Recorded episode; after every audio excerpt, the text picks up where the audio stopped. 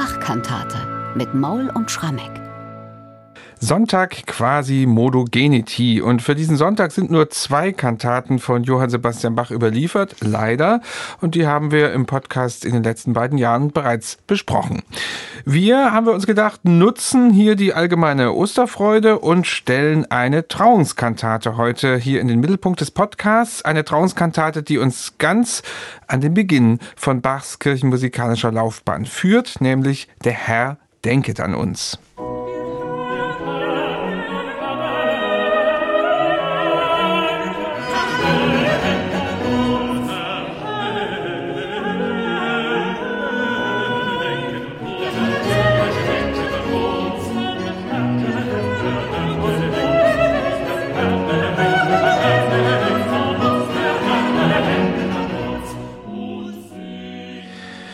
Eine Kantate, also zu einer Hochzeit von Johann Sebastian Bach. Der Herr denket an uns.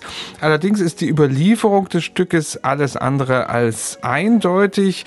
Es ist also nicht freundlicherweise auf die Noten notiert worden, zu welcher Trauung Bach das Stück angefertigt hat. Das wäre ja nett gewesen, aber sowas haben wir sowieso recht selten in der Zeit.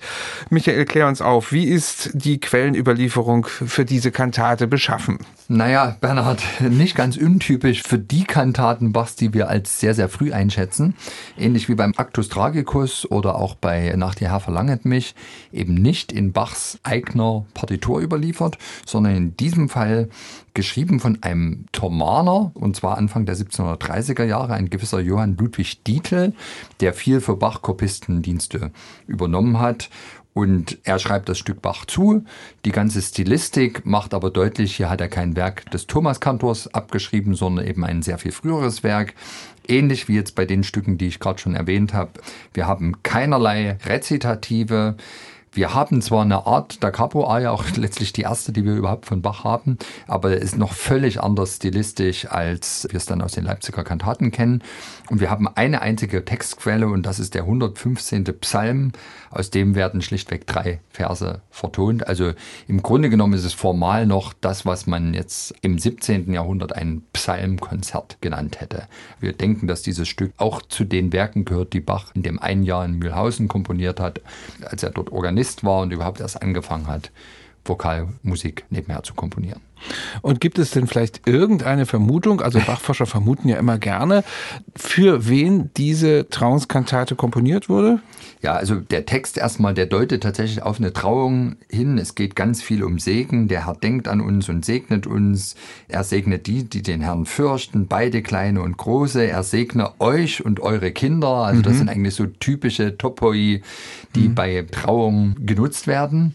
Und klar, jetzt kann man suchen, in diesem einen Jahr in Mühlhausen, wer sind da vielleicht die Promis? Die geheiratet haben, die dann vielleicht auch eine Hochzeitsmusik hatten. Das ist ganz lustig damals. Also wenn man eine Trauung hatte, hat man ja den Pfarrer bestellt und konnte dann eben wählen zwischen einer kleinen, einer normalen und einer großen Brautmesse. Und danach richteten sich dann auch die Gebühren. Und nur bei den ganz großen Brautmessen kam dann hier zum Beispiel in Leipzig der Thomaskantor mit den Thomanern und hat dann wirklich eine Kantate komponiert. Die Grundausstattung war vielleicht ein Choral, die mittlere Ausstattung dann eine Motette, also so ging das. Hier, das wird schon jemand gewesen sein, der ein gewisses Renommee hatte, ein gewisses Standing in der Gesellschaft. Allerdings ist es unmöglich da zu entscheiden jetzt, welche der Hochzeiten da in Mühlhausen wirklich in Frage käme. Aber es gibt natürlich eine Hochzeit, von der wir wissen, aus dem Jahr 1707, wo Bach vielleicht auch ganz gut einen Grund gehabt hätte, etwas Besonderes musikalisch zu schaffen, auch wenn derjenige, der da geheiratet hat, vielleicht noch kein ganz großes Tier war. Das ist nämlich Bach selbst. Er hat am 17. Oktober 1707 seine Cousine Maria Barbara Bach geheiratet. Und zwar nicht in Mühlhausen, sondern in dem kleinen Dörfchen Dornheim bei Arnstadt. Und nun weiß man nicht, inwiefern so ein Musiker damals die Chance hatte, sich gewissermaßen über das Dekorum hinwegzusetzen und sagen, weil ich Musiker bin, bringe ich jetzt auch mein eigenes Orchester und mein eigenes Stück mit. Ich bezahle mich selbst. Ja, genau. Aber es wäre natürlich eine schöne Vorstellung. Mhm. Ob so ist, wissen wir nicht. Was ganz interessant aber ist, der Pfarrer, der die beiden getraut hat. Ein gewisser Pfarrer Stauber, der war schon im fortgeschrittenen Alter, war Witwer und hat kurz nach der Hochzeit Bach selber geheiratet, und zwar am 5. Juni 1708. Und zwar eine Frau, die ihrerseits mit der Bach-Familie verwandt war. Sie war nämlich die Tante von Bachs Frau Maria Barbara. Und nun könnte es natürlich auch sein, dass der Bach eben wegen dieser familiären Verhältnisse, aber eben auch wegen des Umstands, dass der Stauber den Bach getraut hatte, nun seinerseits sich mit einer Hochzeitsmusik revanchiert hat. Wir werden es aber am Ende nicht auflösen können. Und die Tatsache, dass es in Leipzig abgeschrieben wurde, zeigt ja auch, dass es offenbar dort wieder aufgeführt wurde, also dass Bach diese Kantate für weitere Trauungen genutzt hat. Ja, und das muss man ja auch mal sagen. Vielleicht gab es einen ursprünglichen Anlass. Aber wenn es so gewesen ist, dass Bach auch schon in Mühlhausen obwohl er nur der Organist war und nicht der Kantor, regelmäßig auch zu den Brautmessen hinzugerufen wurde, dann brauchte er gewissermaßen auch so Allzweckwaffen, mhm. die für die jeweiligen Typen von Trauung dann greifen konnten. Und vielleicht ist tatsächlich die Frage falsch gestellt, was ist der Anlass? Vielleicht ist es dann doch eher so gewesen, es war seine offizielle Trauungsmusik für Menschen aus den höheren Kasten, die er dann herausgeholt hat. Und vielleicht ist es so gewesen, dass tatsächlich der Titel da in 1730er Jahren das Stück nochmal abgeschrieben hat. Vielleicht hat Bach auch gesagt, passt mal auf, liebe Thomaner, ich muss hier nicht bei jeder Trauungsmusik immer selber dirigieren. Das Stück, was ich vor 25 Jahren in Mühlhausen komponiert habe, das kriegt ihr vielleicht auch noch unter der Leitung des Präfekten hin. Vielleicht ist das der ganze Grund. Musikalisch ist alles in dieser Kantate sehr knapp gehalten. Es gibt zu Beginn eine Symphonie, die im Grunde eher wie so eine Intrada ist für den Eingangschor und auch die restlichen Stücke sind nicht besonders umfangreich. Was würdest du zu dieser musikalischen Gestaltung insgesamt sagen und vielleicht dann gleich mal eine Einschätzung zum Eingangschor? Insgesamt ist es wirklich noch die Tonsprache des ausgehenden 17. Jahrhunderts, vieles sehr blockhaft gesetzt, sehr kleingliedrige Themen, aber dennoch sehr am Wort ausgerichtet. Und ganz typisch ist schon erstmal, dass diese Kantate eben mit einer Sinfonia beginnt, also mit einem Vorspiel, das dann allerdings, wenn der Chor einsetzt, musikalisch keine richtige Relevanz mehr hat. Da wird dann erstmal der erste Teil des Psalmverses, der Herr denkt an uns und segnet uns, in einem imitatorischen Chor vorgetragen.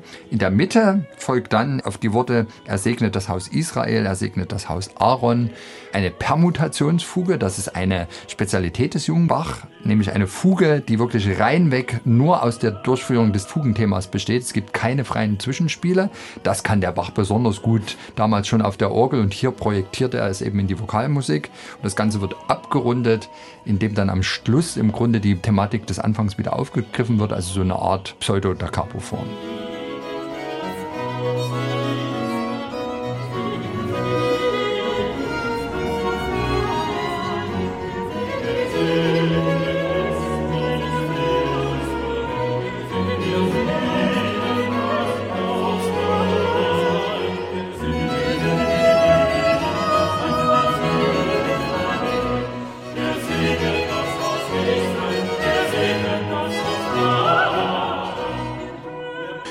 Ja, das ist also der Eingangschor zu dieser Hochzeits- oder Trauungskantate.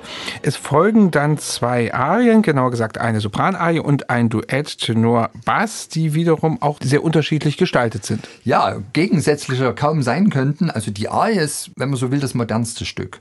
Man kann sogar sagen, ist Bachs erste richtige Arie oder früheste richtige Arie, die wir von ihm haben. Auch so eine Art äh, Da Capo-Form. Die Violinen spielen unisono begleiten den Sopran und der singt, er segnet, die den Herrn fürchten, beide kleine und große. Und das Besondere ist hier, wir haben ein langes Vorspiel der Violine, dann setzt der Sänger ein mit einer eigenen Thematik und die Violine begleitet den Sänger aber völlig selbstständig, also mit melodischem Material aus dem einleitenden Ritornell.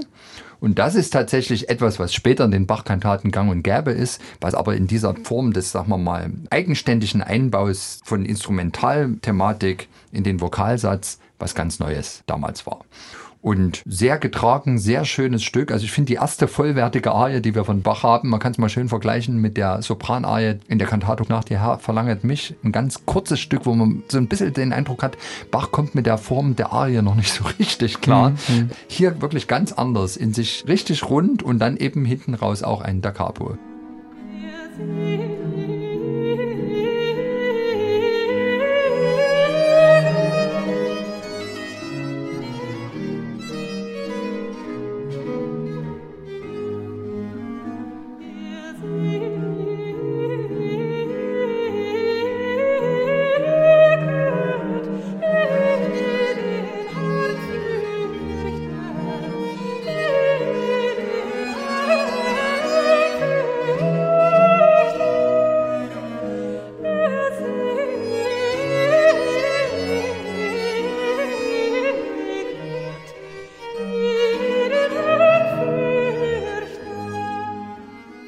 Der anschließende Satz, das Duett für Tenor und Bass, ganz anders.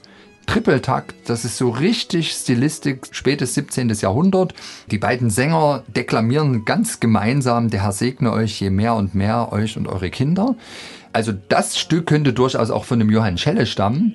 Wenn da nicht eben dieser Abschnitt wäre mit je mehr und mehr, denn hier macht Bach herrlichste Tonsprache. Die Worte werden ganz oft wiederholt und auch so mit kleinen Echo-Effekten, sodass man wirklich den Eindruck hat, dieses Thema wird mehr und mehr. Mhm. Und das ist schon sehr meisterhaft gemacht.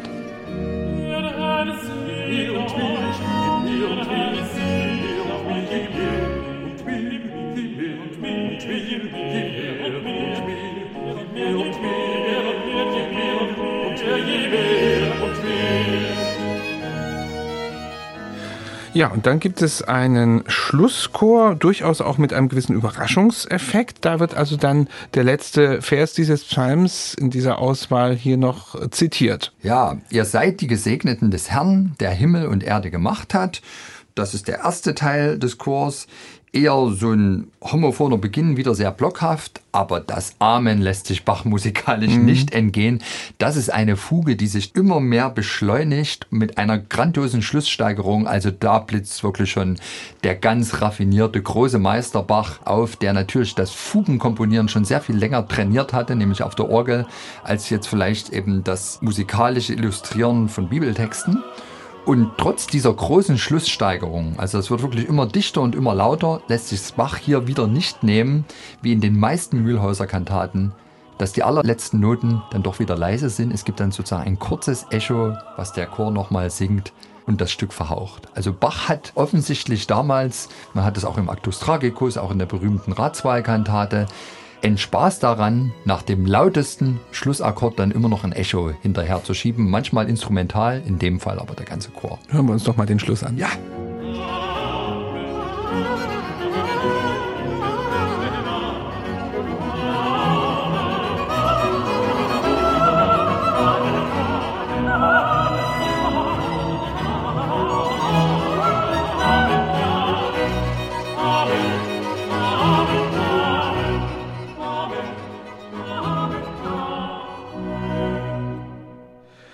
So endet also diese Trauungskantate Der Herr denket an uns, die wir auch in die Mühlhäuser Zeit von Johann Sebastian Bach datieren.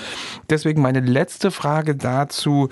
Wie würdest du diese Kantate einordnen in die Reihe der mutmaßlich früh komponierten Werke von Bach? Also du hast schon erwähnt die Ratswahlkantate Gott ist mein König. Du hast auch schon erwähnt die Kantate 150 nach der Herr verlangt mich und natürlich den Actus Tragicus. Ist die da vielleicht doch eher so eine kleine Schwester, diese Kantate? Kantate. Ja, du, genau das hatte ich mir notiert, Echt? das Stichwort kleine Schwester. ist nicht äh, abgesprochen. Ja, man kann ja jetzt auch noch Christ lag in Todesbanden ergänzen oder aus der Tiefe rufe ich ja. Herr zu dir. Unsere Kantate, der Herr denkt an uns, ist wirklich so eine Art kleine Schwester. Sie ist choralfrei und verglichen mit Christ lag in Todesbanden, da geht es um nichts weniger als die Auferstehung aus der Tiefe, ein Bußpsalm, Actus Tragicus, unser Weg über das Sterben ins Paradies, da sind wirklich existenzielle, elementare Themen. Hier ist es eigentlich eine Segnungskantate. Eine Hochzeit eine, halt. Eine Hochzeit halt. Na gut, ich meine, ich will jetzt nicht sagen, dass das eine unbedeutende Entscheidung im Leben wäre, die Trauung. Aber es ist tatsächlich irgendwie gute Laune Musik. Und das Libretto liefert vielleicht auch nicht die Vorlagen, um jetzt musikalisch großes Drama auszutreiben. Und da würde ich schon sagen, es ist eine Allzweckwaffe.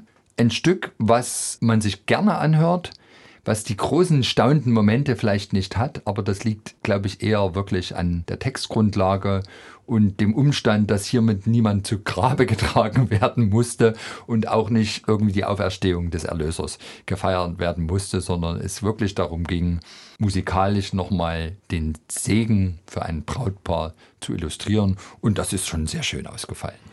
Und besonders schön finde ich ja den Gedanken, dass das Bach unter Umständen vielleicht doch für sich selbst schön und seine wär's. Hochzeit komponiert schön hat. Schön wär's.